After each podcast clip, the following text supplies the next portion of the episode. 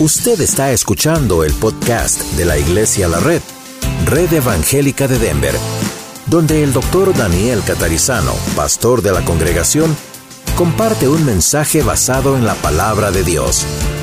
Ahora abra su corazón y permita que en los próximos minutos el Señor le hable y le bendiga.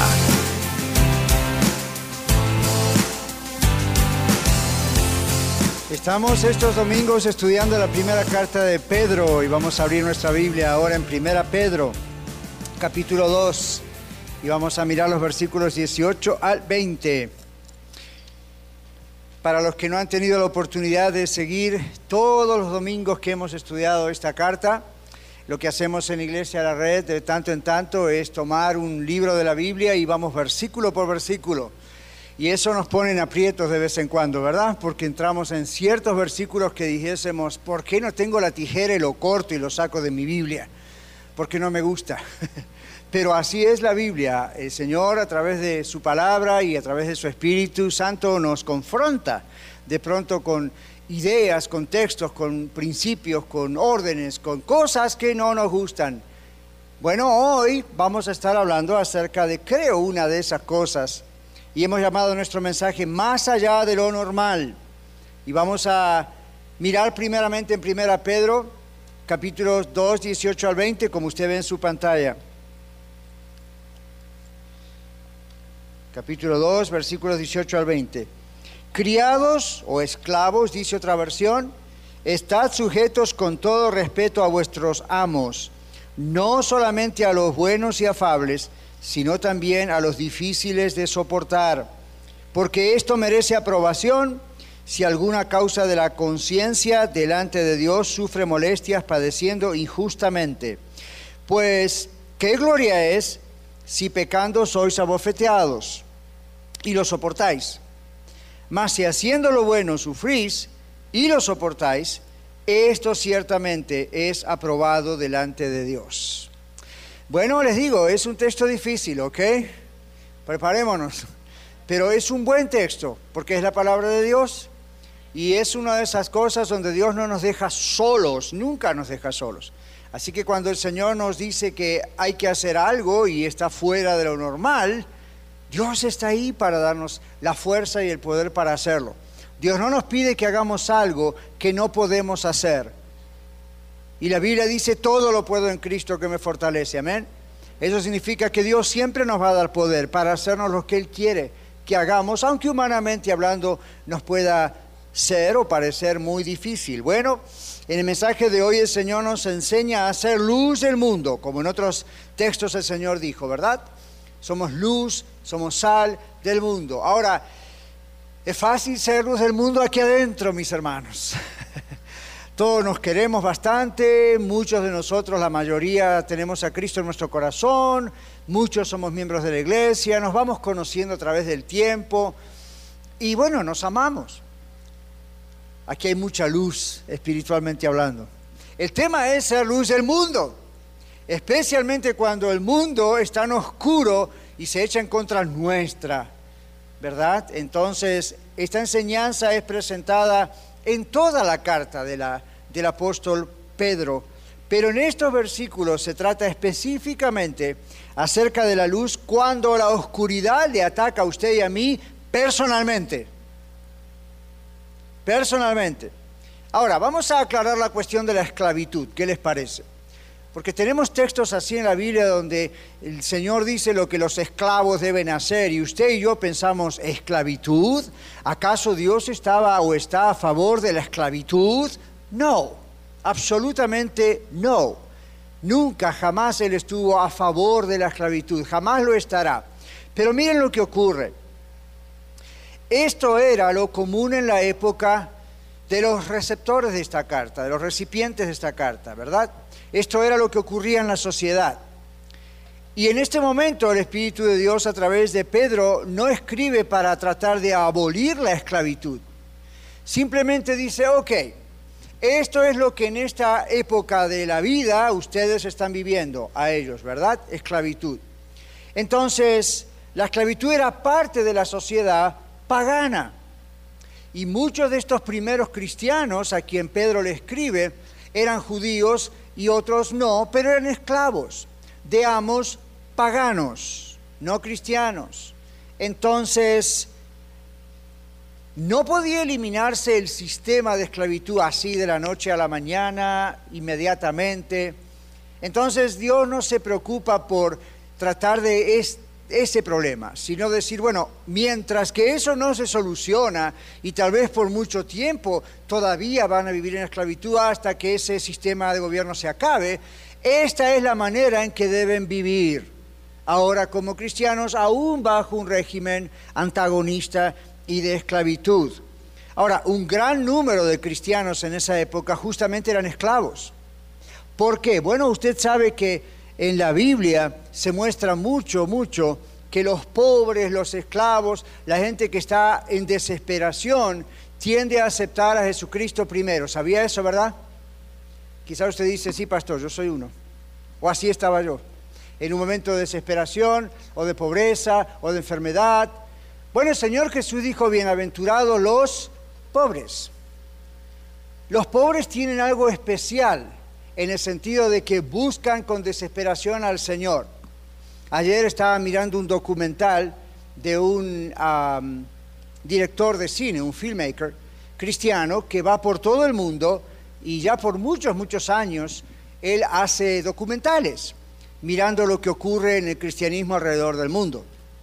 Y el documental de ayer específicamente tenía que ver con los milagros. Y él mostraba en ciertas partes del mundo cómo el Señor trabaja haciendo milagros, por ejemplo, de sanidad y otros milagros.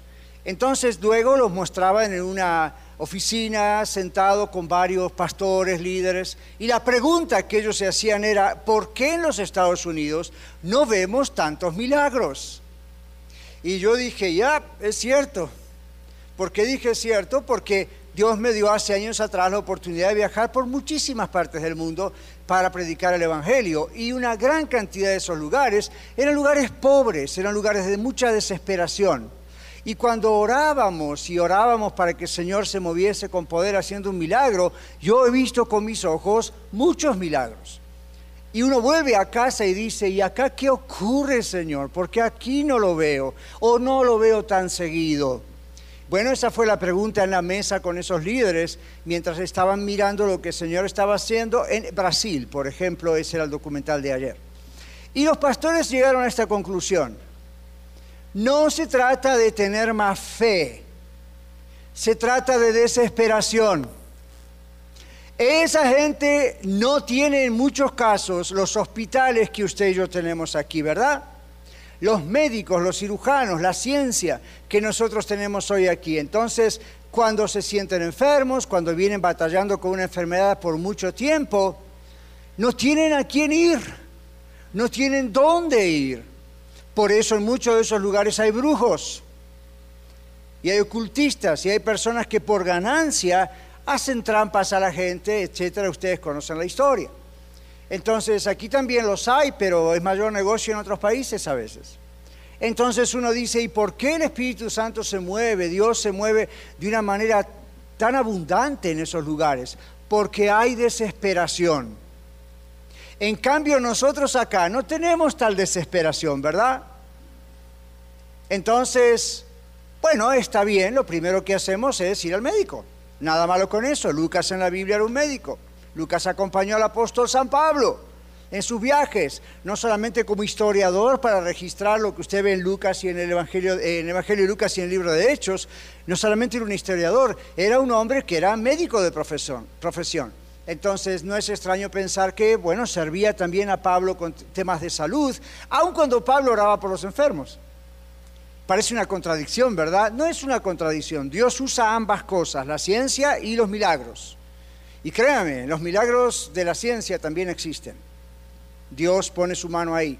Ahora, la desesperación de muchas de esas personas produce, produce que tengan un corazón abierto, sometido totalmente al Señor, como diciendo, Señor, tú eres nuestra única esperanza.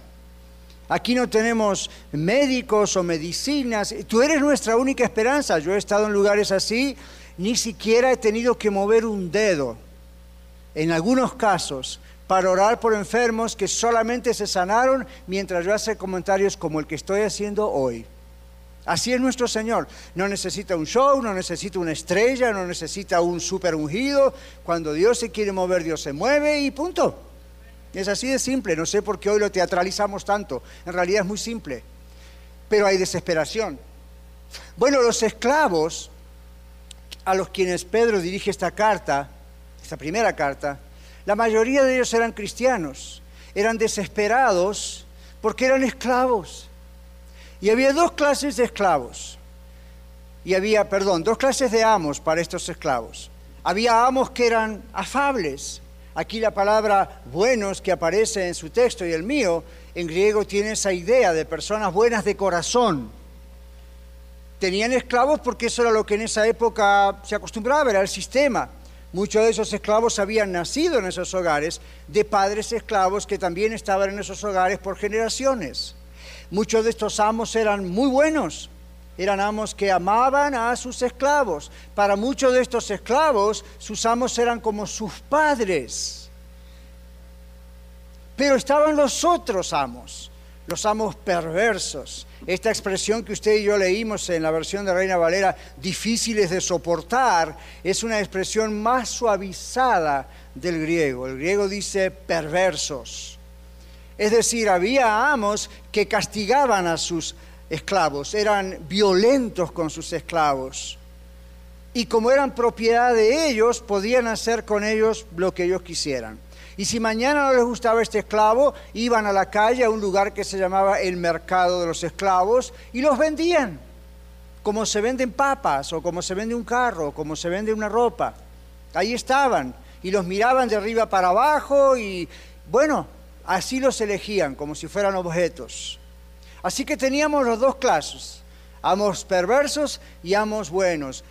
El Señor les dice, ahora ustedes, muchos de ustedes, siguen siendo esclavos, trabajan en las casas de sus amos, pero ahora han aceptado a Cristo como su Salvador y Señor. Su vida ha cambiado, no su estatus, siguen siendo esclavos en la tierra de estos amos, pero adentro son libres y adentro tienen una libertad que nadie puede robarles. Pero mientras están trabajando con estos siervos suyos, con estos, perdón, amos suyos, van a tener problemas.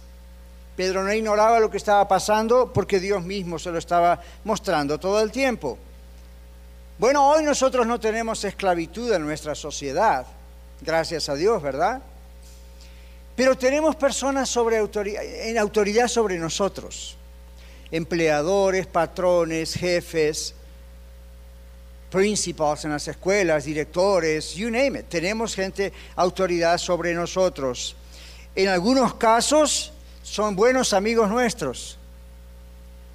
En otros casos son insoportables. Y la sonrisa de ustedes me dicen, amén. Está hablando acerca de mi jefe, pastor. Ay, no. En mi tiempo por la vida yo he tenido algunos jefes que nunca hubiese querido salir de ese trabajo. eran como, como amigos. Otros estaba orando para ver cuándo podía salir de ese trabajo. Esta gente es insoportable.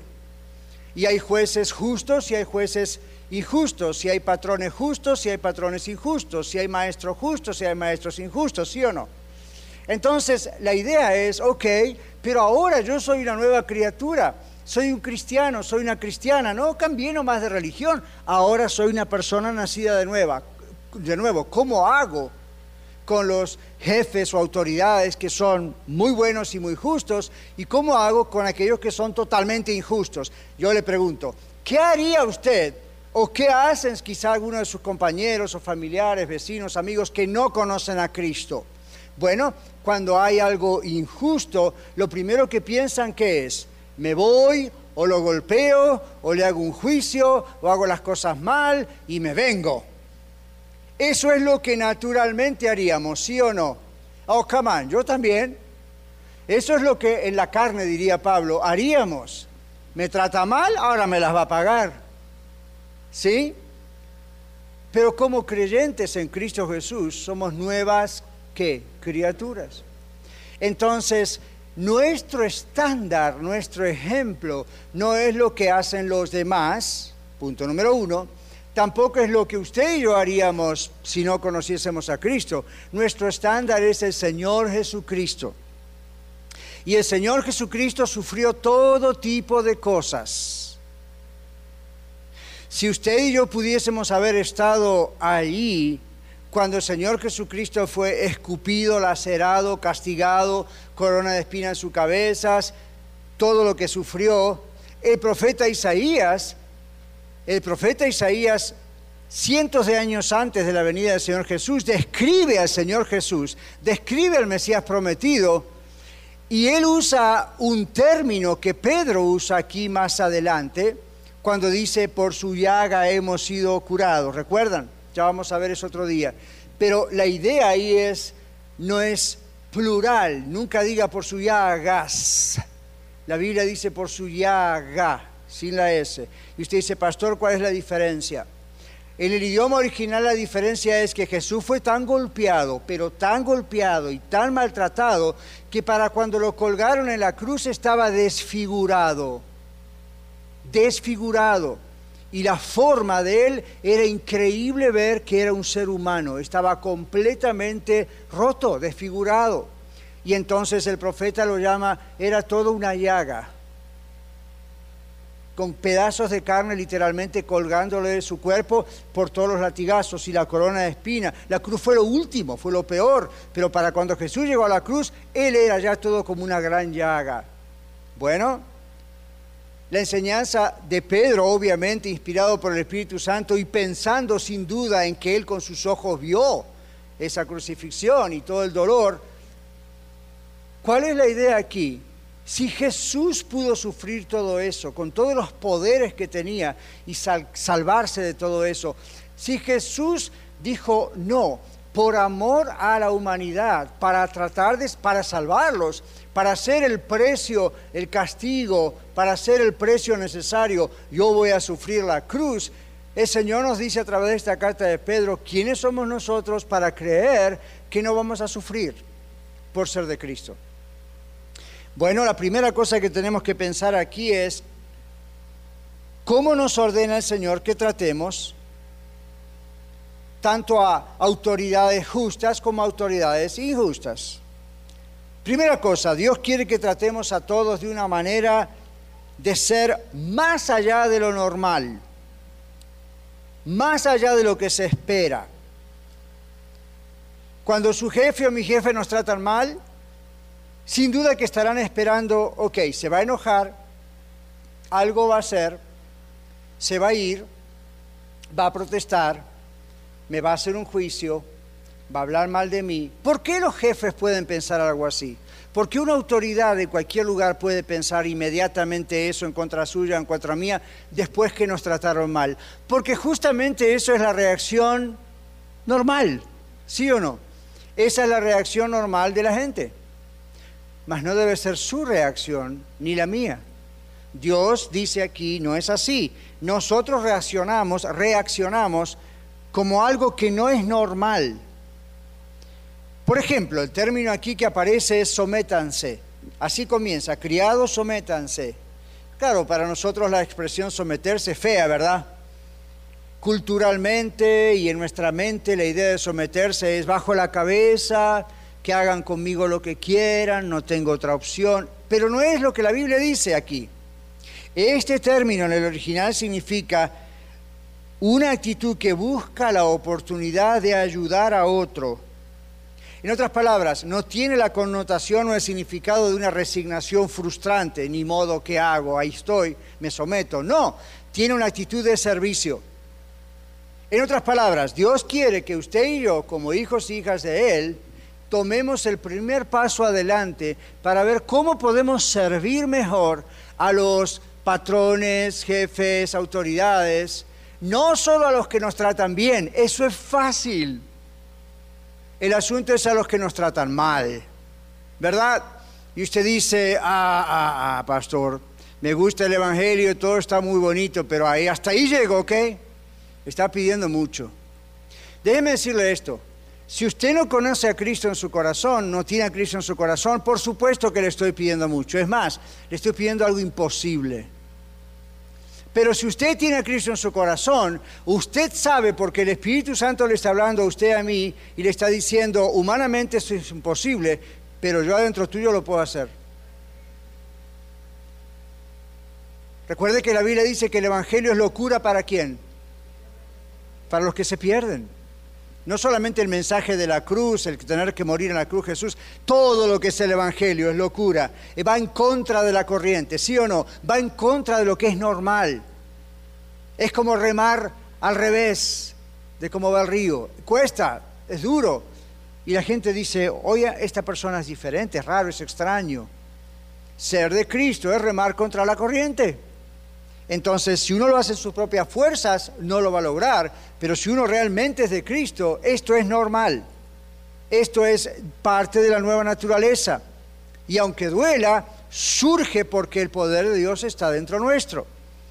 Así que someterse es una actitud de buscar la oportunidad de ayudar. Cuando usted esta semana y a partir de ahora vea que en el lugar donde usted trabaja hay una necesidad, no diga aquello de, ah, esa no es mi responsabilidad. Al contrario, con prudencia y con sabiduría de Dios, diga, a ver, ¿qué puedo hacer yo en este momento, de acuerdo a mi capacidad, para tratar de ayudar en esa necesidad? Su jefe lo va a ver, sus compañeros lo van a ver y van a decir, ¿a este qué le pasa? cuando yo estaba en la época casi universitaria, preuniversitaria, me tocó trabajar en una agencia de viajes. Me gustaba, aunque había cosas que no me gustaban, pero en fin, allí fui. Dios abrió esa puerta, allí fui. Al mismo tiempo que estudiaba, trabajaba y estudiaba, así hice toda mi carrera. Bueno, un día era nuevo empleado en esa agencia de viajes y pasaron tres, cuatro meses y yo gozaba de mucho favor de mis jefes y de mis compañeros. No creía que yo estaba haciendo nada extraño, nada fuera de lo común, simplemente yo trataba de cumplir con lo que había que hacer, después me iba y seguía mi camino. Un día un compañero de trabajo me dice, quiero hablar contigo, así, ¿no? En ese tono. Sí, le digo, ¿qué pasó? Vamos al baño, ahí te quiero hablar. Wow, dije yo. Ok. Fuimos al baño y me dice un montón de cosas irreproducibles, por supuesto. Y entonces me, desafió, en el mal sentido, a que yo dejase de ser como era. Me dice, si tú sigues así, yo voy a perder mi trabajo. ¿Por qué? Le dije yo. Yo estoy acá para trabajar, yo no tengo nada que ver contigo. Me dice, tú llegas siempre temprano. Cuando vamos a una compañía aérea, por ejemplo, para comprar un pasaje, así se hacía antes. Recuerden que soy muy viejo, no había computadora en ese tiempo como ahora. Los jovencitos me miran como diciendo, "What are you talking about?" En aquellos años así era. Uno tenía que ir hasta el lugar, uno tenía que comprar el pasaje, traérselo al pasajero, bla, bla, bla. Entonces él me decía, cuando la compañía te manda a comprar un pasaje, tú vas y vuelves bien rápido. Digo, ¿y tú qué haces? No, yo me quedo por ahí, me voy a tomar un café, espero, hago tiempo y al rato vengo. Ah. Me dice, y luego está el cambio de moneda. A la gente le cuesta viajar con pocos dólares, entonces está el mercado negro. Entonces la gente me da tanto, yo voy, hago el cambio de dólares, le cobro tanto otro, me gano unos... Estoy ganando más que mi salario con esto. Me dice, tú no haces nada de eso. Y yo dije, ¿y cuál es tu problema? Me dice, mi problema es que ya me están comparando contigo. En otras palabras, te odio. Vete. Yo estaba tranquilo aquí. ¿Qué estás haciendo aquí? Yo dije, yo ni te conozco, yo estoy trabajando, nada más. A poco tiempo lo echaron. Y yo esperaba, uy, me va a esperar por ahí afuera, ¿verdad? Ahora no va a ser en el baño. No pasó nada. Pero ven lo que ocurre. Si usted fuese jefe, ¿a qué empleado prefiere?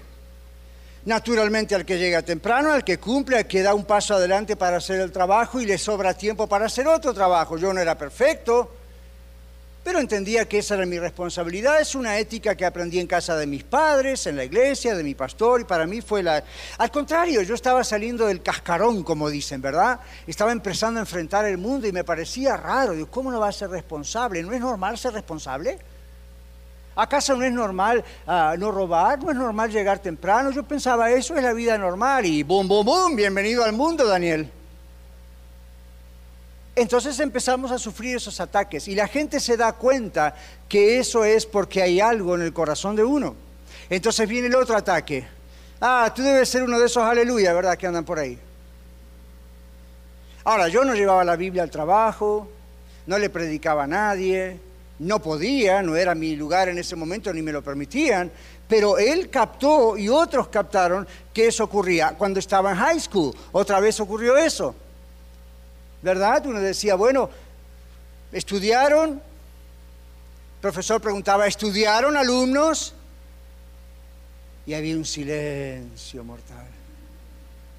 Y de pronto decían, ahí un promedio de 30, 35 estudiantes, high school, I mean, come on, you're getting ready for college.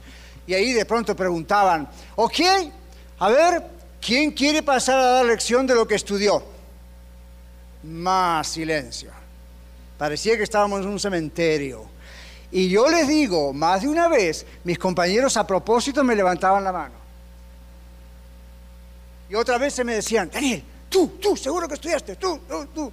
Ahora, yo no estaba levantando la mano ni haciendo ahí, yo sé más que ustedes, simplemente se habían dado cuenta que para mí ir a la escuela era serio. Yo trabajaba todo el día. Cuando iba a la escuela no me lo podía tomar como un entretenimiento. Yo pagaba para hacer eso, yo estaba ahí con tiempo, era un gran sacrificio, había desesperación hasta para terminar la escuela. Entonces, ¿qué ocurrió? La gente empezó a detectar y la gente sin que yo les diga, soy cristiano, miembro de la iglesia fulana de tal, la gente venía y decía, ¿qué traes? Tú eres diferente, ¿qué pasa? Y cuando había problemas entre ellos, me agarraban en los breaks y me decían, bueno, yo sé que siempre me burlo de ti, lo siento, pero mira, tengo este problema con mi girlfriend, o tengo este problema con mis padres, y yo pensaba, ¿por qué vienes a mí? Pero no se los decía, porque me daba cuenta de lo que pasaba. Ellos decían, pero es que algo hay diferente en ti. Esa era la oportunidad de decirles, mira, yo simplemente tengo a Cristo en mi corazón y creo que soy normal, no a la vista del mundo, no a la vista del mundo. Y así pasó con los jefes, así pasó con los compañeros, así pasó con todos, hasta el día de hoy. Entonces uno piensa, ok, estos esclavos en aquella época no tenían opciones, ¿verdad? No vivían en un país libre como usted y yo. Usted y yo decimos, no me gusta más el trabajo, renuncio y a buscar otro.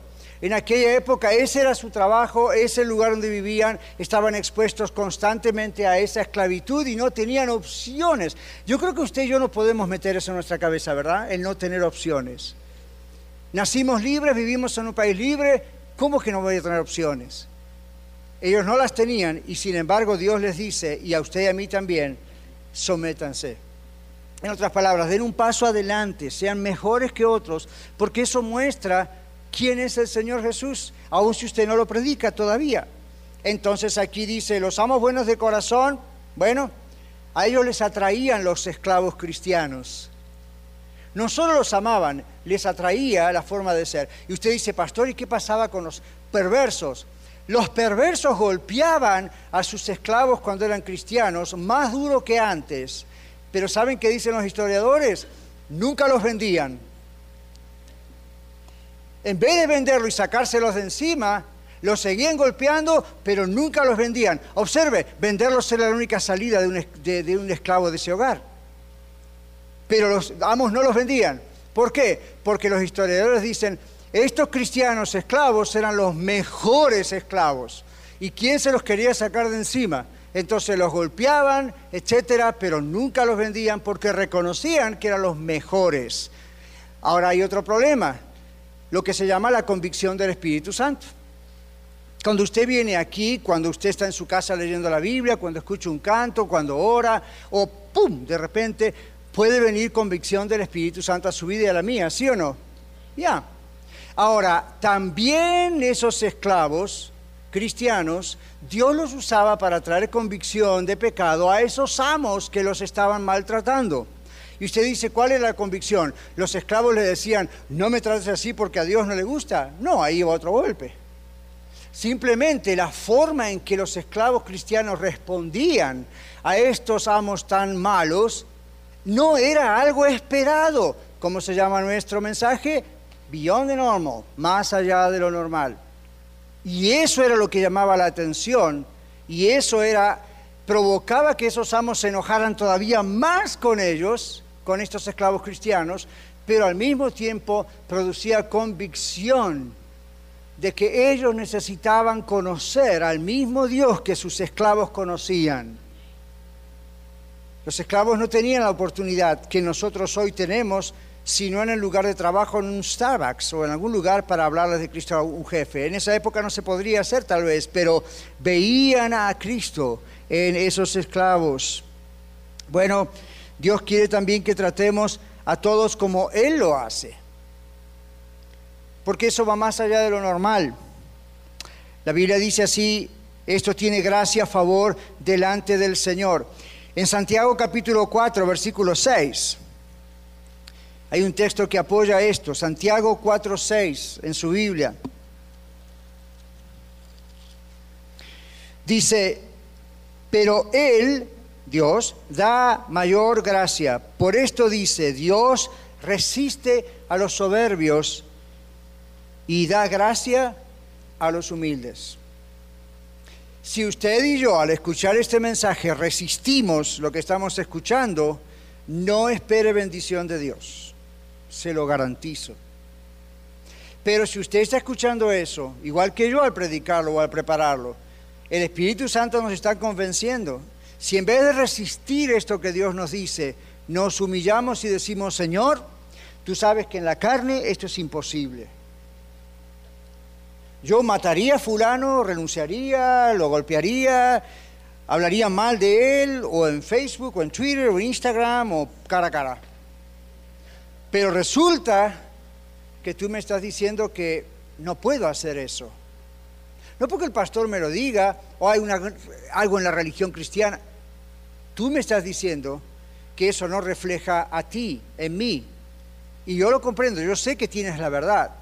Entonces o me humillo y lo acepto o resisto. Bueno, sepa que si resiste es su opción, pero no espere bendiciones.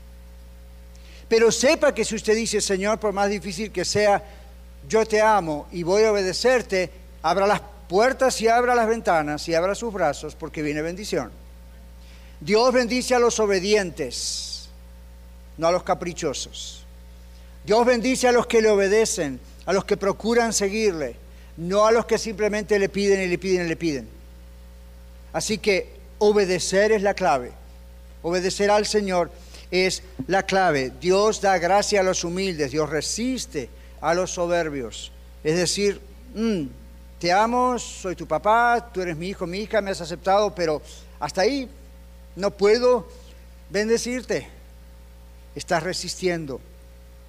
Esta palabra favor, ok, gracia, en el origen es tan interesante. ¿Saben por qué?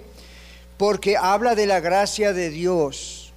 Dios dejó su trono de justicia para venir a esta tierra que Él creó y ama, pero que es inmunda por el pecado.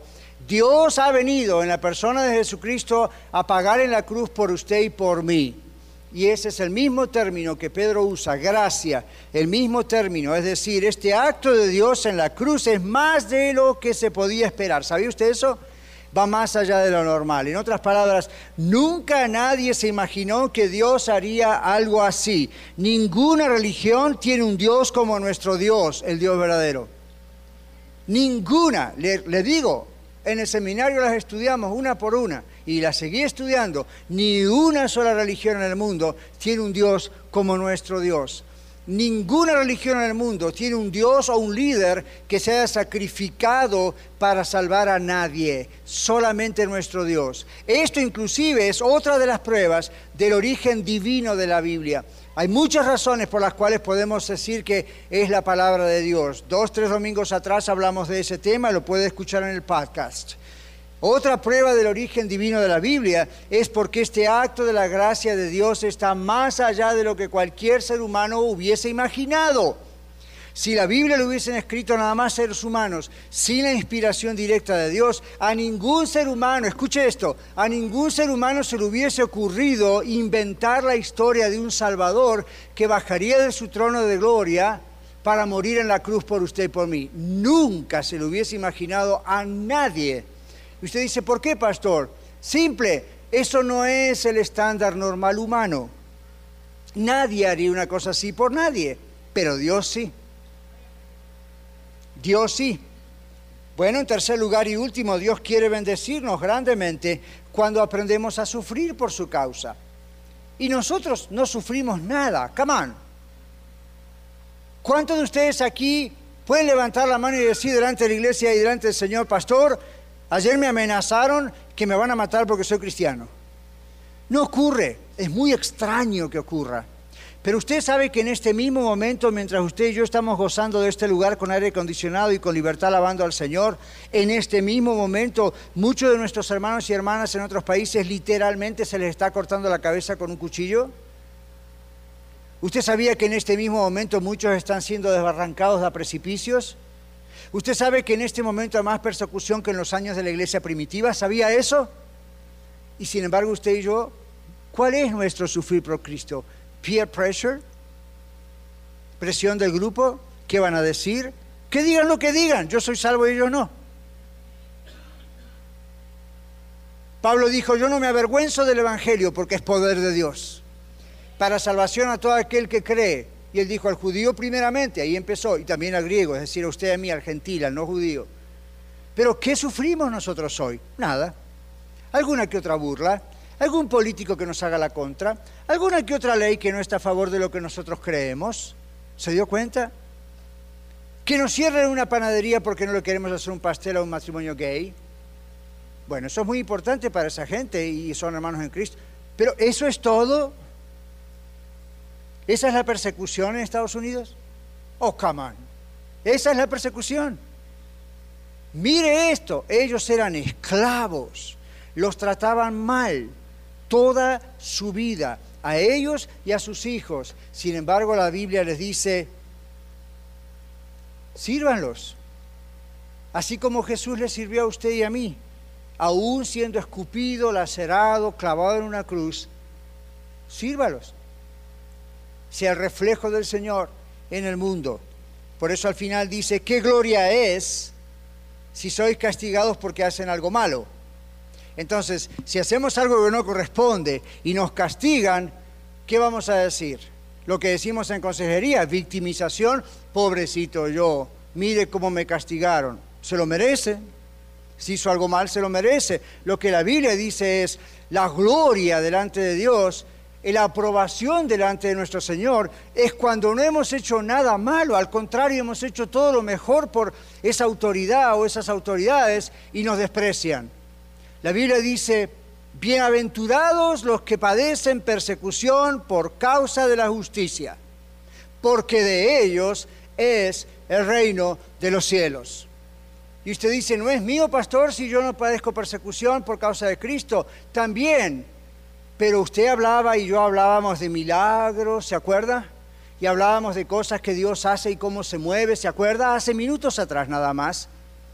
Este reino de los cielos empieza a manifestar cuando uno tiene desesperación por estar con el Señor como tiene que estar y por sufrir por el Señor tomando las decisiones que tiene que tomar no tratando de buscar un atajo por aquí, por allá, no comprometiendo nuestra fe, no diciendo, no, mejor no voy a decir que soy cristiano porque se van a burlar de mí. La Biblia dice, todo aquel que me negare, dijo Jesús, todo aquel que me negare delante de los hombres, yo le negaré delante de mi Padre que está en los cielos. Y usted dice, pero no es eso venganza, no, es sentido común. Simplemente sentido común. Si usted dice, yo no le conozco, ¿Qué le va a decir él? No puede decirle nada. Ok, no me conoces, pues yo tampoco. Es así de simple. Dice, pero a todo aquel que me confesare delante de los hombres, yo también le confesaré delante de mi Padre que está en los cielos. Es sencillo.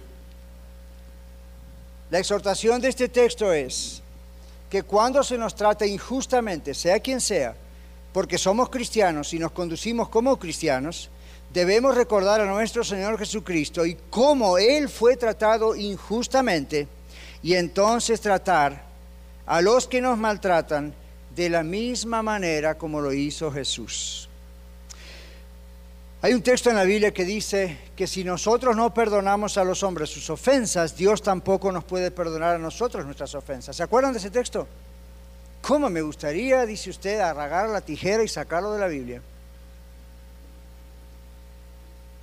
¿Por qué Señor es tan aparentemente duro? Porque el Señor, a pesar de que toda la humanidad, en representación de sus contemporáneos que llevaron la cruz, usted y yo estábamos representados con esos contemporáneos, aunque le escupimos, lo crucificamos, lo maldecimos, el Señor entregó su vida por usted y por mí y nos perdonó de nuestros pecados. Desde la cruz Jesús dijo, Padre, perdónalos. ¿Por qué? No saben lo que hacen. Misericordia, aún en el momento de morir. Aún con aquellos que lo miraron y le dijeron, si eres el Hijo de Dios, bájate de la cruz y creeremos. Jesús dice, Señor, perdónalos. No saben lo que hacen. ¿Qué cree usted que me da derecho a mí o a usted a no poder perdonar a una persona? Y ya sé, ya sé lo que pensó. Pastor, si usted supiese lo que fulano me hizo. No necesito saberlo. Simplemente compare. Lo que fulano o sultano le hizo a usted. ¿Fue tan grave como llevar a Cristo a la cruz? No. Simple respuesta. Si Jesús vive en su corazón, significa que Jesús le da a usted poder y a mí para perdonar inclusive a aquel que no merece perdón. Ahora recuerde, el Evangelio es locura para los que se pierden. Si usted dice, estoy escuchando esto y me gusta venir a la iglesia, pero esto es una locura, acepte a Cristo como Salvador porque usted todavía no lo conoce. Así de simple. Si usted conoce a Cristo, aunque este sea un plato difícil de digerir, en su espíritu usted sabe que esto es cierto. Y usted sabe que es la única manera de poder salir adelante. Bueno, a veces nos ocurre entre nosotros como cristianos. En 1 Corintios 6, claramente se dice esto, yo se los leo. 1 Corintios 6, 7. Había litigios, es decir, había problemas con los cristianos de aquellas iglesias, no de donde estaba hablando Pedro, otra parecida. Y en el versículo 7 dice, Así que por cierto es ya una falta que vosotros tengáis pleitos entre vosotros mismos. ¿Por qué no sufrís más bien el agravio? ¿Por qué no sufrís más bien el ser defraudados? Pablo, ¿en qué mundo vives? Habrán pensado. ¿No viste lo que fulano, aquel hermano, aquella hermana? Ya no estamos hablando de esclavos como Pedro, ¿ok? ¿No viste lo que... Lea el texto de Corintios, lea el libro de Corintios. Era una iglesia llena de dones del Espíritu, pero era una iglesia escandalosa y era una iglesia con muchos problemas morales, y era una iglesia terrible, era una iglesia de todas maneras. Entonces Pablo dice, yo sé que se pelean y tienen problemas, ok, ¿por qué no pueden, dice el Señor a través de Pablo? Ya es un problema, ya es una falta que tengan este tipo de pleitos, pero dice, ¿por qué no pueden llegar a sufrir el agravio? ¿Por qué? Porque siempre tenemos esa tendencia en nuestra carne que ha muerto pero al mismo tiempo anda por ahí. Esa tendencia de decir, me la va a pagar hermano. Seamos honestos. La tendencia viene. El asunto es qué hago cuando viene la tendencia. ¿Le hago caso? Si le hago caso va a ir por mal camino. Seamos honestos. Todavía no estamos en el cielo. Tanto a usted como a mí, su pastor, me cruzan esos pensamientos de vez en cuando. El punto no es, hay alguna manera de frenar el pensamiento, hay maneras, pero el punto no es ese. El punto es qué hago cuando eso viene a mi mente. ¿Le hago caso? ¿Me vengo? ¿Cuiteo, como dicen en Texas? ¿Renuncio? ¿Qué hago? Ok, Stay put, decimos en inglés. Quédese tranquilo. ¿Por qué? Recuerde que nunca a usted o a mí, nadie, adentro o afuera, nos va a hacer nada, ni siquiera parecido a lo que le hicieron al Señor Jesús y Él perdonó. Y ya sé lo que pensó usted, ¿verdad? Ah, eh, eh, pero Él era Jesús. ¿Dónde está Jesús? ¿Está en su corazón? Si usted tiene a Cristo en su corazón, Él va a actuar dentro suyo como se debe actuar. Y usted va a decir, no me gusta, me ofendieron, no es justo, y usted posiblemente tenga razón. Pero su actitud muestra a quién tiene adentro. Si es al Señor, usted sigue adelante. Lea Corintios. ¿Por qué nos cuesta aceptar el mensaje de hoy en algunos casos? Como dije antes, porque vivimos en libertad y no tenemos que literalmente en la carne sufrir por Cristo o a causa de Él. El Señor quiere hacer un llamado hoy a realmente arrepentirnos de nuestro orgullo, si es que no podemos aceptar este mensaje. Y quiere, Señor, que lo rindamos a Él. Y si usted nunca ha rendido su corazón al Señor, usted es más esclavo que los esclavos de esta historia. Porque muchos de esos esclavos eran maltratados, eran una propiedad de alguien más literalmente, pero muchos de ellos tenían a Cristo en su corazón y sabían que eran libres y su perspectiva de la vida y sus maneras de hacer las cosas los hicieron libres. La Biblia dice, conoceréis la verdad y la verdad os hará libres. No importa en qué circunstancias estén en este mundo, estemos en esta tierra, no importa. Pero si usted no tiene a Cristo en su corazón, no tiene la verdad. Y no solamente no tiene la verdad, sino que no tener la verdad le hace esclavo de Satanás así como lo escucha. Le hace esclavo de sus pecados. Usted no tiene poder para vencer nada porque está esclavizado. El Señor le invita hoy a romper esas cadenas. Él lo puede romper si simplemente con toda humildad y de todo corazón usted le dice, Señor, perdóname, Padre, perdóname, soy pecador, soy pecadora, pero lo confieso delante de ti, quiero cambiar, no quiero ser más esclavo, acepto que Jesucristo pagó por mí en la cruz del Calvario, cargó con todos mis pecados, se levantó al tercer día de la muerte, que es la paga del pecado, venció la muerte y Él está vivo y ahora yo quiero que venga a mi corazón. Y cuando Él viene a su corazón, las cosas empiezan a cambiar. En primer lugar, su destino está asegurado en el cielo con Él para siempre. En segundo lugar, su vida aquí cambia cambia y todo lo que usted acaba de escuchar que le parece locura, se empieza a hacer realidad en su vida y Dios empieza a bendecirle y a bendecirle y a bendecirle. Muchas gracias por escuchar el mensaje de hoy. Si tiene alguna pregunta en cuanto a su relación personal con el Señor Jesucristo o está buscando unirse a la familia de la Iglesia La Red, por favor no duden en contactarse con nosotros.